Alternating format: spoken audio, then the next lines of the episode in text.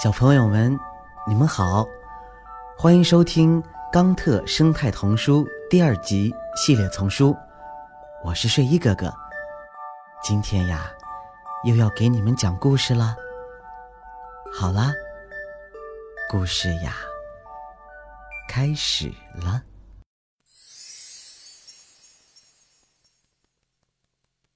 像蚕丝一样结实。一位年轻女孩正在为她的漂亮婚礼做准备。她的新郎给她买了一条漂亮的丝绸裙子。村里的每一个人都好奇地期待着她从父母家走出来的情景。所有人都是这样，只有桑树上的一群蚕除外，他们全都处于震惊之中。至少一百万个兄弟姐妹被煮死了，用来做那条裙子。一只蚕大声哭喊道：“人类对我们太残忍了，他们这么做只是为了看起来更漂亮。”呃，那是因为蚕丝只有被扔进热水里才会变软，容易抽出来。人们等不及你慢慢爬出蚕茧，因为当你从蚕丝房爬出来时，会钻出个洞，那就弄坏了丝的纤维，得花费更多的时间和精力去把它卷起来。嗯，这些告诉了你人类是多么无知。我们制造了最好的纤维和最牢固的建造材料，所以我们用不着让它变软。建筑材料。没有人会用你的蚕丝建造一座房子，那太贵了。但那就是我们应该做的。我们爱吃你的叶子，并且用我们排泄出来的粪便给土地施肥。我们还可以制作骨头和软骨，甚至还可以再造神经，以帮助人们在意外事故之后恢复健康。我非常感谢你的粪便。确实要谢谢你喜欢吃我的叶子，你让我周围的土地可以种出卷心菜，这在十年前是行不通的。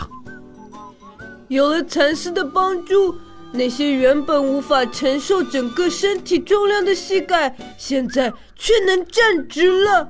听上去真不可思议。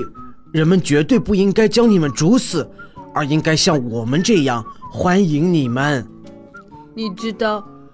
我们过去每年生产一百万吨蚕丝，但是现在人们更喜欢把塑料变成某种看起来像蚕丝一样的东西，而不是以一种人道的方式和我一起工作。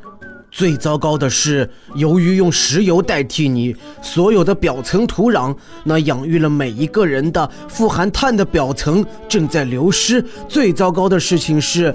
我正在失去你，啊！这些人类知道什么？我实际上是个毛虫，他们却叫我蠕虫。你知道，生物学不是他们的强项，他们相信靠胡乱摆弄我们的基因，或者在他们的身体里放进金属，就能拯救世界。嗯，我很高兴有一些科学家非常了解我的基因。只有我只需通过调整压力和湿度水平，就可以生产几千吨丝，而且蚕丝经过处理后，可以与世界上最好的蜘蛛丝相媲美。蜘蛛丝，那可比钢铁还结实呀！桑树惊叫。啊，我知道。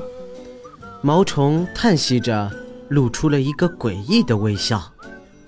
所有人类的食物都有个保质期，但是他们的学位证书却没有。现在是时候给他们接受的教育也定个保质期了。如果过了保质期，那就扔掉，再换新的。想一想，和爸爸妈妈一起看看衣柜里衣服的材质。哪些是纯天然，哪些是合成纤维？除了制作织物，蚕丝还可以用来做什么呢？